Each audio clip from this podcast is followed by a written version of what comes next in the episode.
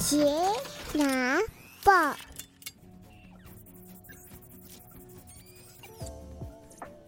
，Hello，大家好，欢迎回到钢铁奶爸的 Podcast 频道，我是亨利。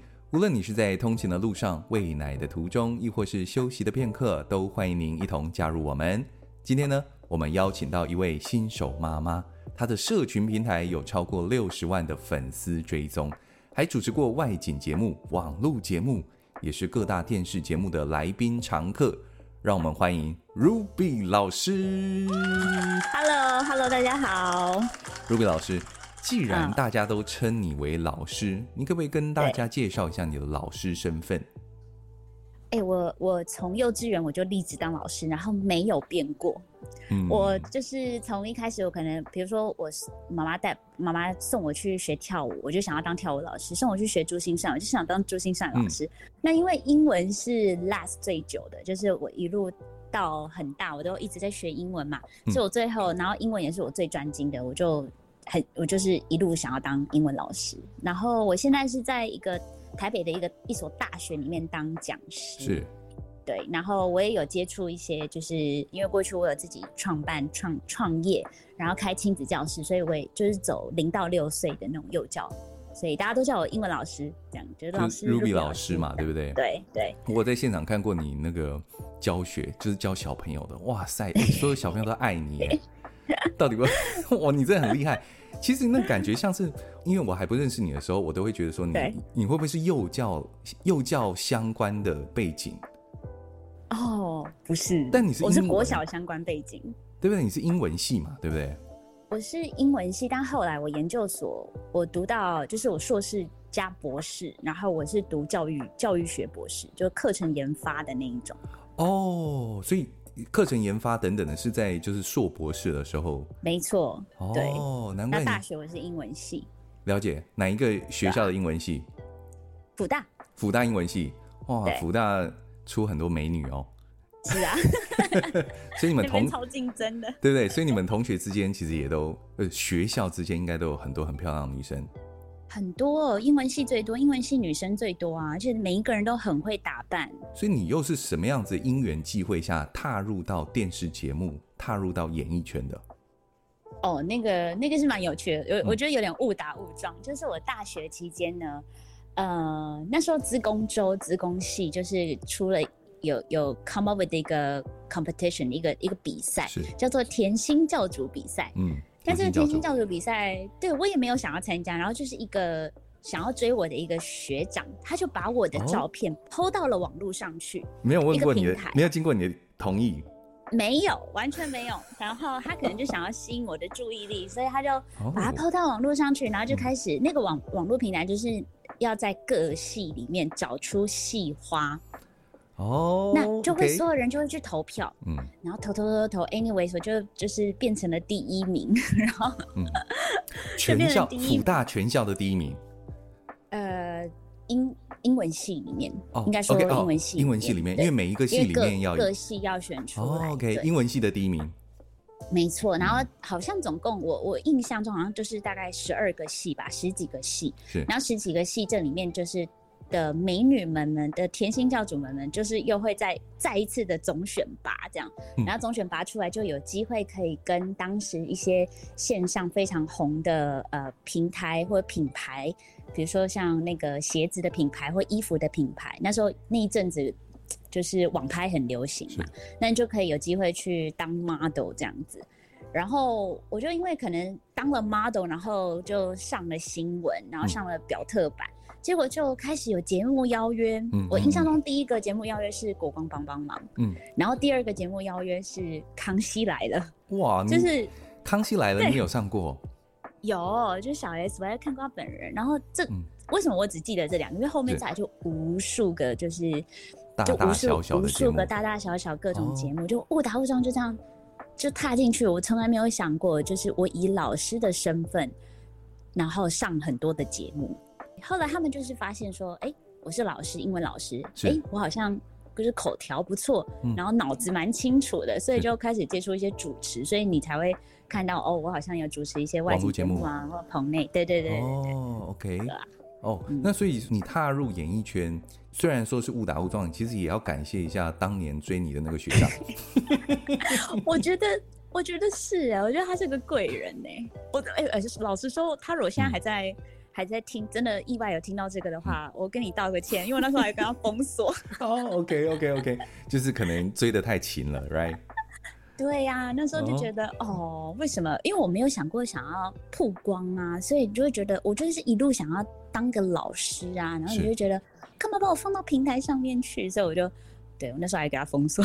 哦，但是但是就是说机会来了，其实基本上你也嗯不会排斥，right？不排斥，就觉得我如果有我其实我就是一个，如果机会来了，我就会。抓或者是有那个工作，那我就会抓紧那个机会跟工作，然后全力以赴。我就是会做到完美，因为我有点 完美主义者那一种。嗯，那你完美主义跟你的原生家庭有没有关系？我觉得有诶、欸，因为我爸妈，尤其是我妈妈，还有我舅舅，嗯、他们都扮演着非常严格的角色，是非常严格，严格。你不要想象中的严格，就是我到可能三十岁，我都还有门禁的那种严格。到三十岁还有门禁，现在没有了。对，现在没有，因为现在就因为结婚了嘛，已经结婚了，然后也没有跟他们住一起。对，嗯嗯，了解。对啊。那你刚刚提到，就是说你在教学的这一部分，其实是经过硕博士的呃训练。对啊。那你是什么样的契机会让你去读到硕博士？还是这个是原本就是你嗯？啊，没有，本来就要不是我计划中的。哦，OK。我大学毕业之后，我就是想说，想要进到学校体制，因为我本来是补习班出身的。嗯，那想要进到学校体制之后，真的进到学，所以我去考那个教育学程。那真的进到学校，就觉得，嗯，好像有点 boring，不是我想象中的那个 pace 跟跟那种速度感跟那种成就感，就是每天都好像做 repetition 很重复性的。的工作这样，嗯、所以后来我就觉得，嗯，I need something more，我需要再更多。那那时候我舅舅就有就是鼓励我，但因为我一直以来，我从小到大真的很不会考试，我可以是 面试很厉害，报告很厉害，嗯，呃，或者是那种 paperwork 可以，但是纸笔的考试我这就非常的弱，嗯、所以我就觉得，那在台湾这个考试机制的当下，就是我觉得对我来说是很。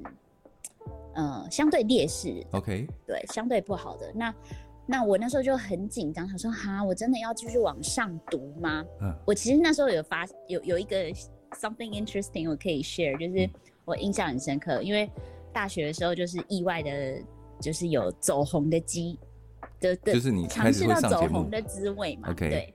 那当然你，你你树大招风嘛，你在学校啊，在在各个社群平台上或什么，大家就会讨论讨论你嘛。嗯、那开始就是从头到脚的讨论你嘛。是。那因为那个时候，我我其实就是有一段我在国外有五年的时间，所以我的穿搭以前就是很，我我可以就是穿穿的很欧美，我觉得就是我不觉得怎么样，我我觉得就是比如说夏天我可以穿一个 like bra top。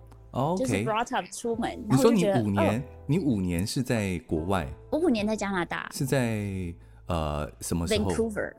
嗯、呃，高我高 A 国中毕业我就去了，国中毕业就去了，然后一直到大一。OK。然后大二回来。大二回来。Anyways，对啊，大概五年多的时间都在加拿大。嗯、对，就是我我有意识的时候，因为那时候是刚你大概懵懵懂懂的时候。对，那你就是一个，我觉得就是一个小女生，你也没有多想太多，你不知道台湾的文化原来他们相对可能保守，觉得哦，女生不可以有勾出来啊，或者是 you know 不能穿那个迷你裙、迷你裤啊等等之类的。欧美，right？就穿着比较欧美。Yeah，我就是真的穿着很欧美，嗯、我就是就是因为那就是我认知的，我我在那边长大很，就是我青少年时期我都是这样子。这样子生活来的，所以对我来说，他们也是这样穿的，对啊，对啊，对我来说是很很健康，而且台湾又更热。对，没错，我刚才正要讲，Vancouver 一定是比较冷嘛，然后你到台湾 超热，没错，对。那加上我爸妈是从事美妆美发的，他们也不会觉得 this is something like wrong 不对的事情，或者是不应该是。Anyways，我就觉得，但是当然你因为你你你在一个平台上了，你在一个 public 上面，一个公开场合上面，当然就会有各种的声音，各种的各种的呃评论、批评、酸民，对，那我印象很深刻，嗯，有一个有一这么多又也有称赞你的人或什么，是。可是那些酸民那些不好听的话，就是会在我当时那个年纪，就是会无限的放大。其中有一句话，我一直到现在我还。印象非常深刻，嗯，但是我觉得我现在再想起来，我觉得他是我的贵人。他那时候跟我有一个 PTT 上面有一 有一句话，他说那时候匿名的嘛，他说他就是一个胸大无脑的人。嗯，你你你这些人根本也不认识我，什么都不知道。然后我当时其实也都还是老师，我我的成绩一直都第一名的。那但是。对，我的我我有身材的优势，是然后但但我我不想要当个花瓶，那我也不想被大家觉得，哦，你就是身材好。对，他凭什么说你无脑？Right？对对，我就是因为听到“无脑”这两个字，然后我我我其实那时候哭了两天呢，小小年纪有哭了两天。哎、欸，四个四个字让你哭了两天。没错，哭了两天之后我就振作起来，嗯、我想说，好，既然这样。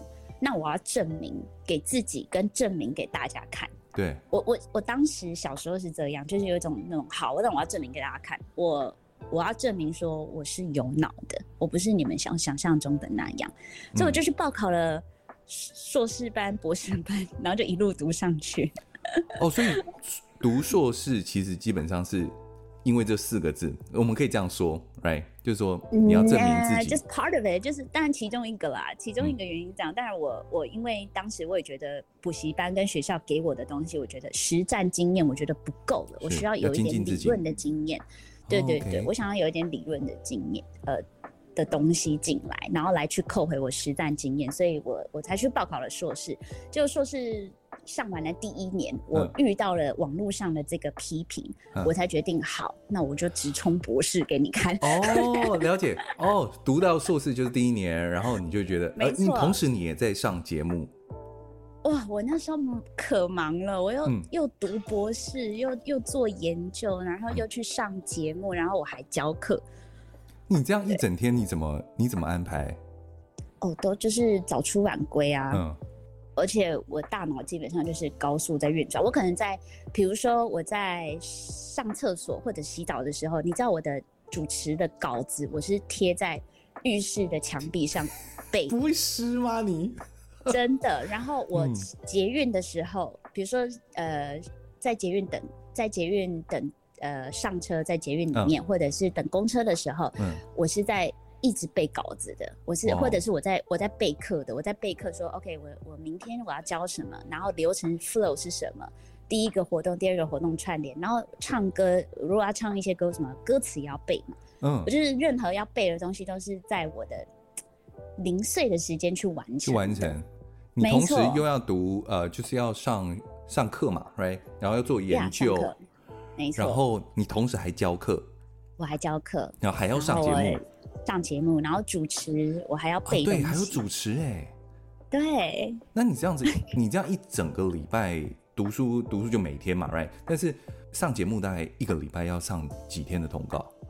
哎，其实全盛时期的时候。几乎每天都要去上，而且是各个不同的。因为有些时候，比如说你真的踏入演军演艺圈的时候，你是有些时候你要去带状节目，有些时候你要上别人节目的通告，有些时候你可能是要去拍一些广告，或者是拍一些小剧啊，嗯、或者是你要去 casting 之类的那种，是就是其实很忙的，对啊。而且重点是，呃，电视台可能在内湖嘛，哈，对，哦。然后南港啊，南港内湖，你这样子还要从你的嗯上学的地方，然后拉车，然后再回到你教教课的地方，还要回家，哎，你这样子，一整天非常非常忙哎。对呀、啊，我有些时候上可能刚下完通告就直冲去上教课，我都会有，或者是去学校，我都还会不好意思说拍谁拍谁，我刚我平常不是长这样的，但刚刚去刚刚去那个才刚化浓妆，right？对啊，你就是因为妆法会，嗯、而且电视台因为吃光嘛，对，它会打很强的光，然后就是所以所以那个妆跟发都会比较比较夸张一点，比较浓一点，没错。对啊，有时候去上课或怎么样吓到人家，对啊，哇，好全妆，为什么要全妆？然后头发 set 都成这样，对，而且前置你还要弄头发，那个时间又更多，而且一天下来，其实一天我们有些时候是要连录四集，哎、那个是妆发一直叠上去，然后一直头发一直改，对，一直改，就是一下子辫子，哦、一下子又放下，等等的，对对对，是啊，哇，那真的很辛苦。哇，那你这样一整天挤得这么满，嗯、应该说你的事业心就是这么强，right？那你事业心这么强的情况之下，时间又排这么满，你哪有时间谈恋爱？嗯，就是有啊，就想办法呀。就应该说小时候的那种恋爱，就是就是吃吃饭啊，然后看个电影啊什么那一种，或者是在在在。在那个 Line 上面，或者或者是我差点，我想差点想成 MSN，but it was like long ago。即时通，有人听得懂 MSN 有吗，你这个频道有有有，我们听众应该都是跟我们同样年纪。MSN，、啊、然后即时通啊，那个奇摩即时通，right？Yeah，OK。对啊，就是、哦、就聊聊天，就对我来说就很吃个饭，对我来说就已经是很放松的状态。等于说，你虽然你的事业性很强，然后而且你花了很多时间在这些事情上面，但是你同时你也是很渴望能够呃谈恋爱、拥有爱情，right？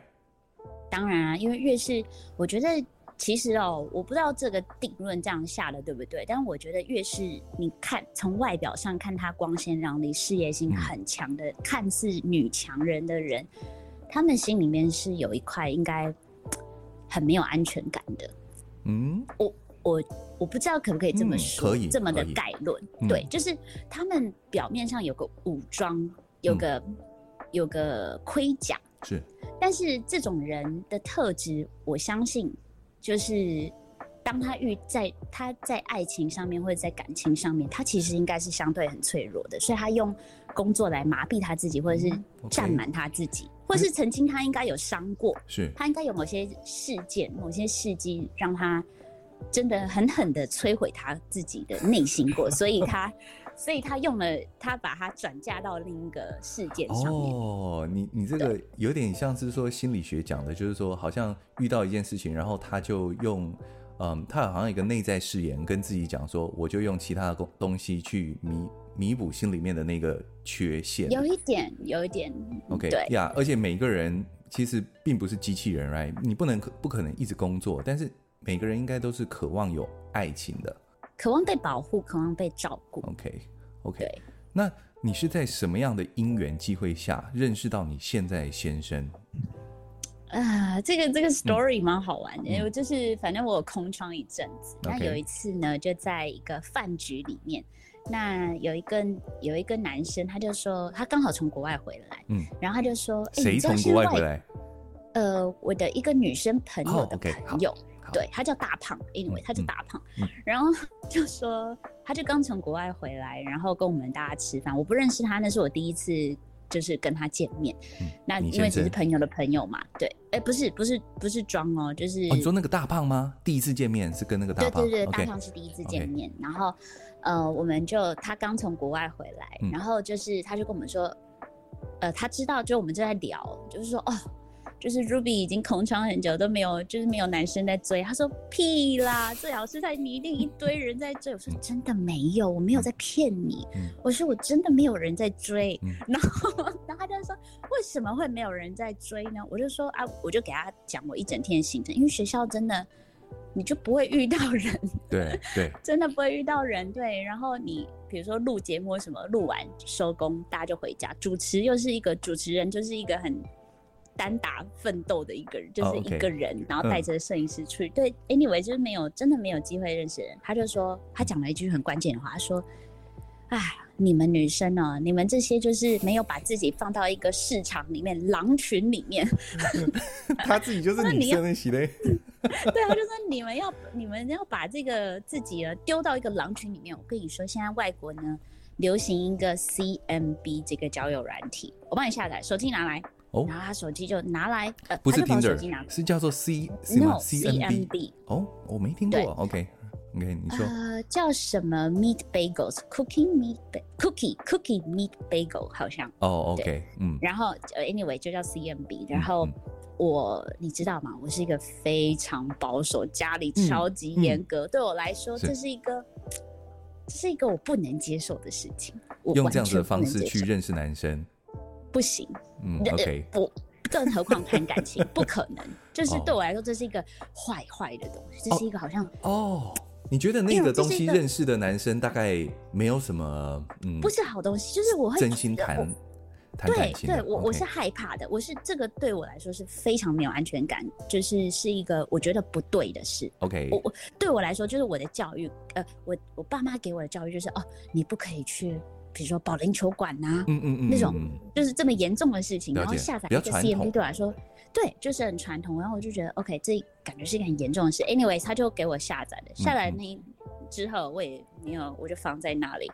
过一阵子他就说：“啊，你们用了没？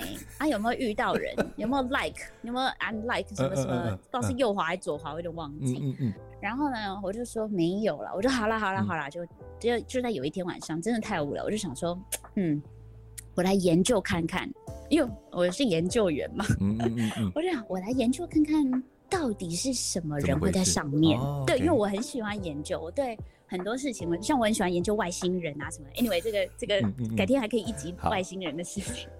我就在做研究，我就想说是什么人会在上面？这些人的想法是什么？我就开始哦，像老师一样，就是做，就是我想要做一个田野调查。是。然后我就开始，因为第一步骤要先 set up your profile。嗯。那我那个 profile，我就想说，我不想要，因为是毕竟还是有一点公众人物的身份在，okay, 然后又有老师真实的照片。我用风景有用真实的照片，但是我、哦、我我我只放两张照片，一张是侧边的打拳击的照片，OK，好，一张是背影，你只看得到头发跟头的照片。哦、oh,，OK，所以你想要用这样子的方式，嗯，第一阶段的筛选，说那种就是只看哦，这样你脸很漂亮啊，或者怎么，你他就划 like。没错，因为我不想要，嗯，就是看。外表对，然后、oh,，OK，然后我觉得，然后我也想知道到底什么样的人会因为这个这两张照片，然后 like like 你，对.然后会想要进一步了解你等等。Anyways，我老师我也讲真的，我也是写老师的身份，嗯，名字我应该有用另外的，但是 or I I forgot，真的有点忘记。不用 Ruby 这样子，你就是用其他的名字.但我好像用起来，偶尔我可能也用 Ruby，但是 Anyway，这不是重点。那后，后来就。嗯我印象很深刻，庄就是第一个，就你现在先生的人，对，嗯，庄，我们简称他叫庄，OK，对，好好好，他就是他在网络上都叫庄，好，他就是我第一个，他敲他第一个敲我的人，然后我就他一敲我，我好紧张哦，我好像是马上，哎，你马上那个你的所有东西都弄好了之后，他就敲你，还是那隔了几天？哎，这个真的太 detail 了，like 就是 totally forgot，可是我我记得没有太久，OK，就反正是第一个，可能反正隔天或什么，对，他就是第一个，总共对他就是第一个，然后他就他就密来我，我印象很深刻，我当下好紧张，我觉得。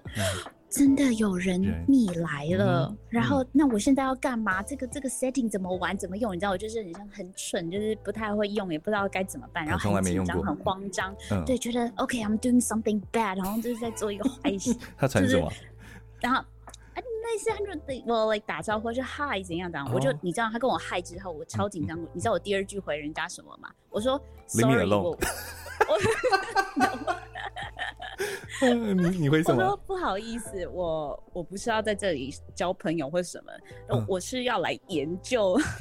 哦，我是要来做研究的。嗯嗯嗯，对嗯。然后我想要看有什么样的人在这上面，然后为什么要使用这个平台等等这样。哇，你紧张到这样子？OK。对我我是很认真的在做研究，然后他就、嗯、我就说，我觉得这边上面有很多的诈骗什么。那你知道装吗？装他就是。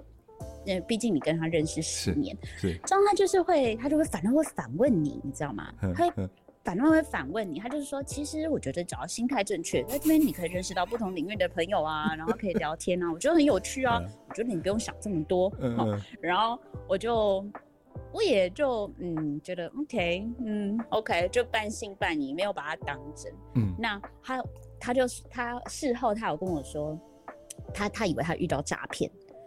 就是一个、哦，他说他觉得你像是诈骗，他觉得哪有人在上面做研究，上去就是要交朋友的，哪有人要这边什么做研究？哦，他很怕下一句你就跟他借钱之类的。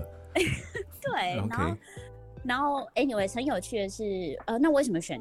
回到说为什么选装？当然，这个、嗯、当然有，就我们开始聊天，然后觉得就很有趣。那这中间当然还有其他人密我，但是就有一个很关键，就是你所谓的那种怪怪的。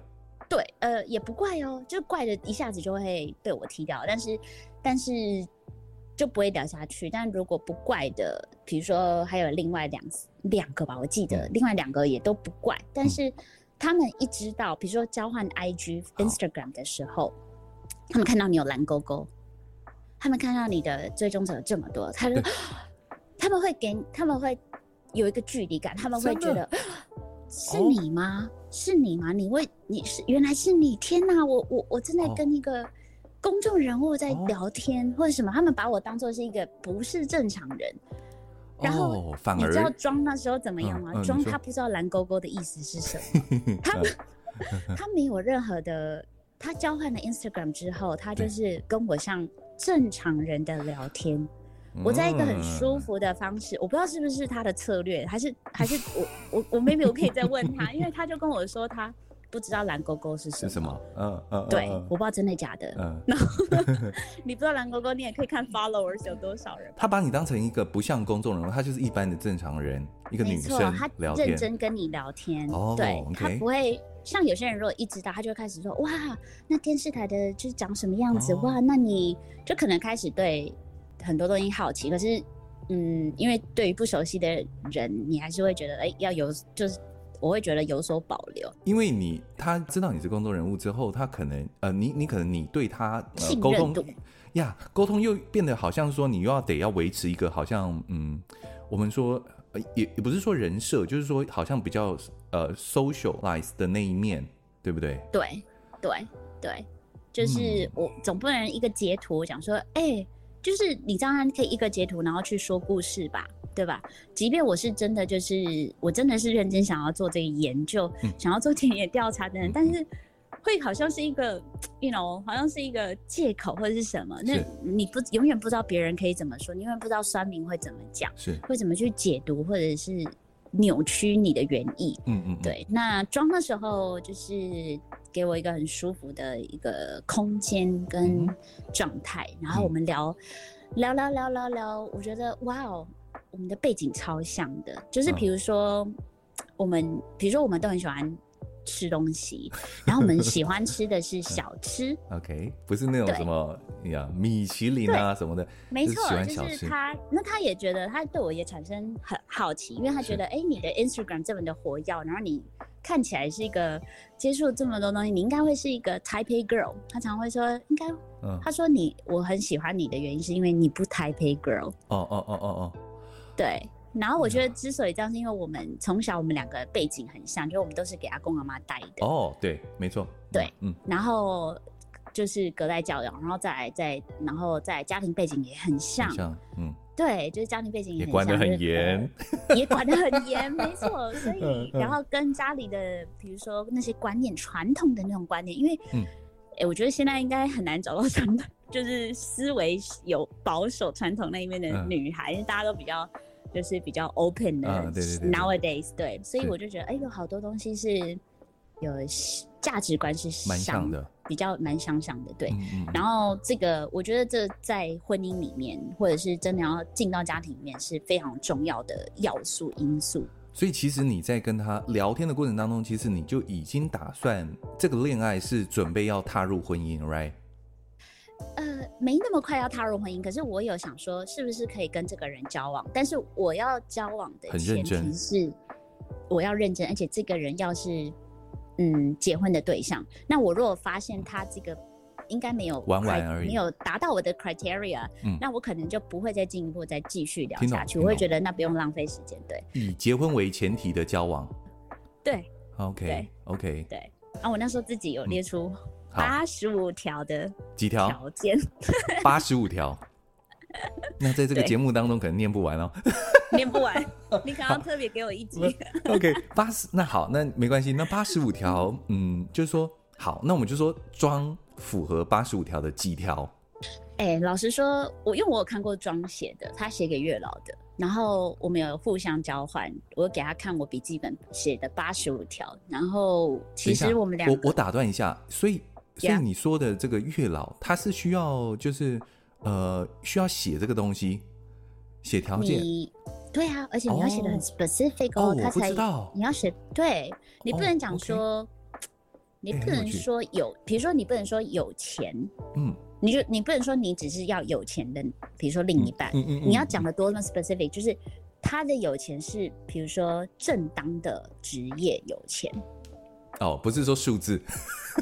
不 是不是，他有可能是用贪的，他有可能卖毒也是有钱啊。Oh, OK，哦哦 OK，你就是要这么的 detail，、oh, 对你要很 specific。所以你有写下来八十五条，我写了八十五条，然后我们对，然后我觉得他要符合百分之九十吧。哦、oh, 对、oh,，OK，那你说他也有写，他也有写啊，嗯，我有看到他的，然后、嗯、然后他写什么、欸？我跟你说，他的第一条真的是。我看到他第一条就是又又好气又好笑。他第一条写说：“你有看过、喔？我没看过，我乱我随便乱猜的、啊。”我跟你说，他说要长得漂，长得可爱。哦、他说长得可爱，身材好，身材好，罩杯 C 以上。天哪！四肢要纤细。拜托，也太细了吧！哦，天哪！我 真的是，欸、你知道吗？我我就直接呛他，我说：“四肢纤细的女生。”要怎么的胸部大？然后他就说，然后他就很没尝试，就说没有，他就很油啊，他就说啊，我不是被我找到了吗？哎呦，讲这句话，哦天哪，啊，我肉麻死了，天哪！OK，哦，这是他的第一条，他的第一条。那除了外表之外，啊、他还有没有写哪一些其他的东西是跟你有符合的？嗯、呃，像比如说。嗯，有共同兴趣。他说必须要有共同兴趣.嗯嗯，就是因为我们两个都是很喜欢，就是看电影跟吃东西，尤其是吃东西。嗯，对对。然后他里面有写到很 specific，就是可以跟我一起吃小吃，偶尔节日他还写的很 specific。那他金牛的嘛，嗯、他就说可以跟我愿意愿意跟我一起吃小吃摊，嗯、呃，但节日的话可以带他去吃高级 料理。哦，就是说，平常他是可以，嗯嗯，很简单的。对，简单来说，他想要找一个，就是就是他常讲的，他不想要找 Taipei girl。嗯嗯，了解。他他常他常用这个词啦，对。每一餐都吃那种，就是 you know，就是呃叫得上名字的哦，那什么日料啊等等那种，他不喜欢。对对对，他他不喜欢那样。嗯，哎、欸，你很符合哎、欸。你很符合他，就是那那个喜欢的那个 type。对我.我觉得我们两个刚好，我我我写的也，他他也有符合九十。应该说你看起来光鲜亮丽，但是实际上你是很，你的个性跟嗯私底下其实是很，我们说朴实，或者说就很简单，很单纯，right？对，对，嗯嗯嗯，对，哎、欸，嗯嗯，没错，哎、欸，有有有有，他喜欢这样子女生，没错。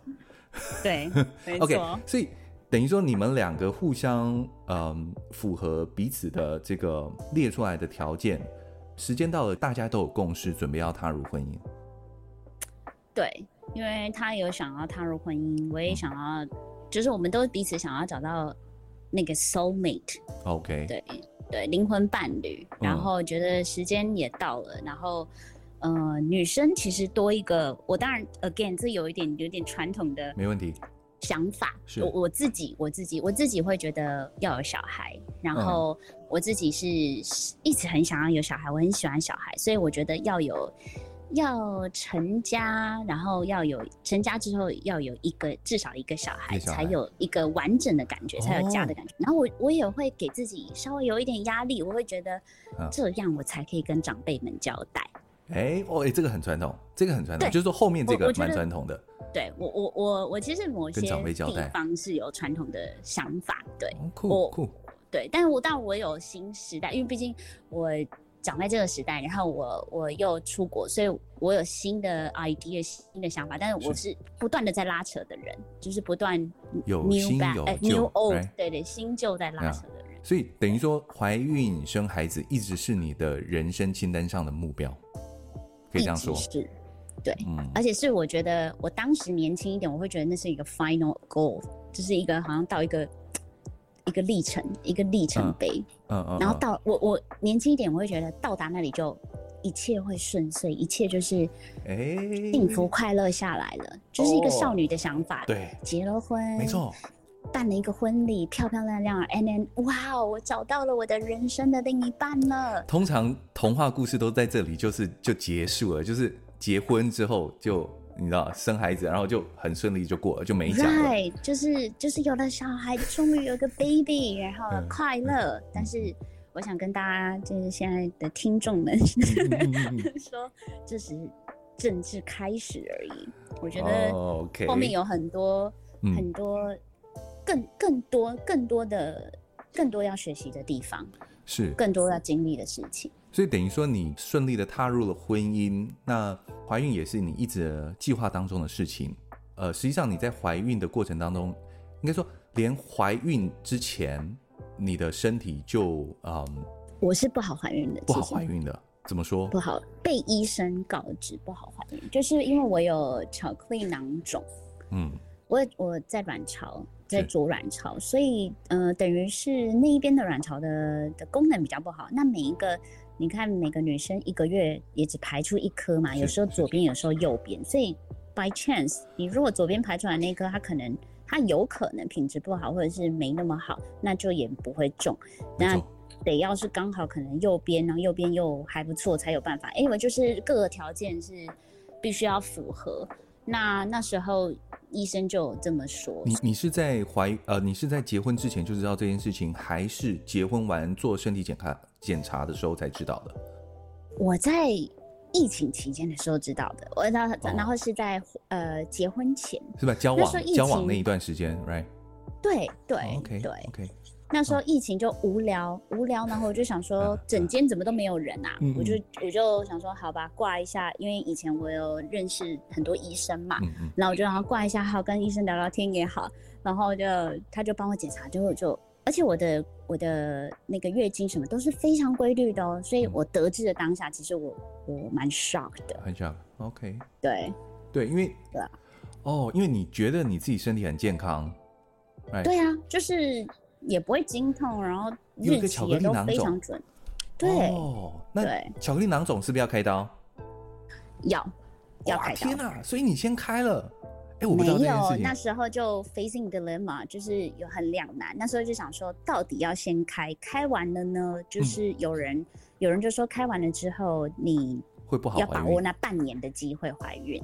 对对对，那那也有人讲说啊，你开了之后有可能会切掉部分的那个卵巢功能，嗯嗯嗯，对你来说是不好的。那也有另一个人讲来，也有人很多人讲说，其实那都没有关系，就是你就是先先怀，就试试看，先先做功课，先怀了再说。怀孕是解决巧克力囊肿的一个方式，哎、因为你怀孕了。停经，停经就不会充血，就不会让巧克力囊肿变大，甚至怀孕在挤压的过程当中，囊肿会变小。哎，哇，这个是这非常非常专业，这个东西已经超出我的理解了。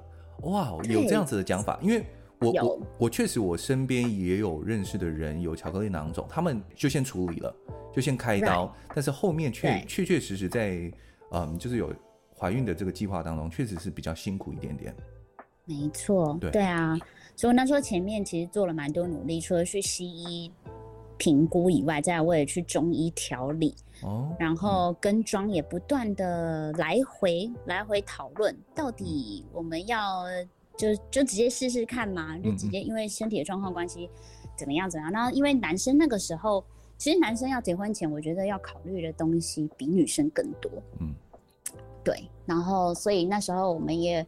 也讨论好久，到底要怎么做比较好。嗯，然后我最后最后，我记得我印象中很深刻，我就跟他讲说：“那我想要直接跟你说，我我是想要有小孩的，但我知道我的身体状况可能不允许。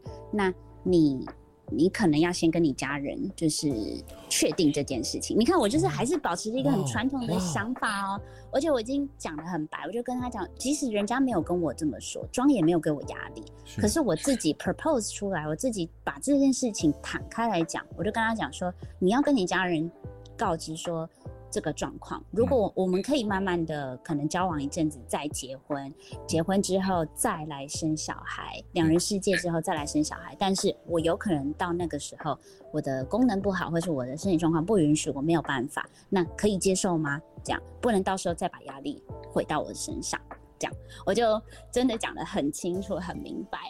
哇，你这样子跟庄讲，我这样跟庄说，但其实庄也是，但庄其实也是，就是说，嗯，他也他也是打算要有小孩，他也喜欢小孩的，right？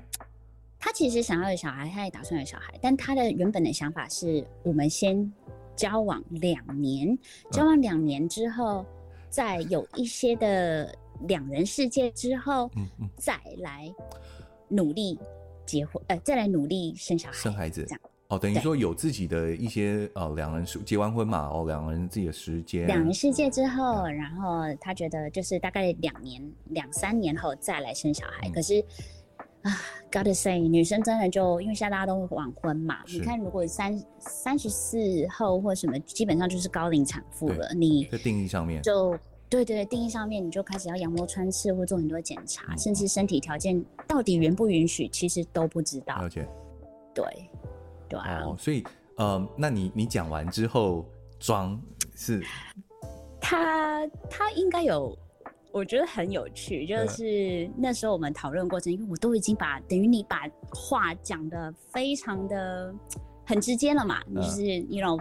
Very direct, very straight up，、嗯、就是跟他讲说，OK，last、okay, chance，我跟你讲就是这样，要不要？你知道吗？嗯嗯嗯有一点那样的感觉，但我也不是要逼他什么，但是我只是要，you know，就是 make it clear，对对、就是、，make it clear，对，make it clear，对，对，make it clear，对你，现在我我我 gotta say，现在是你要脱的哟，不是我哟，yeah, yeah, 就是、嗯、对，就是对，然后呃，那他那他应该是有跟他家人讨论这件事情，嗯、然后他。我印象中就是他家人有跟他讲说，嗯，我们还是希望有小孩的啦，嗯、这样子。嗯嗯、结果，张好像从那一天起，从那一天起，我发现他就没有再避孕了。哦，OK，就是说，嗯，我我相信其实这样的状况，其实就是说在家人之间，然后在这样的状况底下，确实是，嗯，对他来讲是。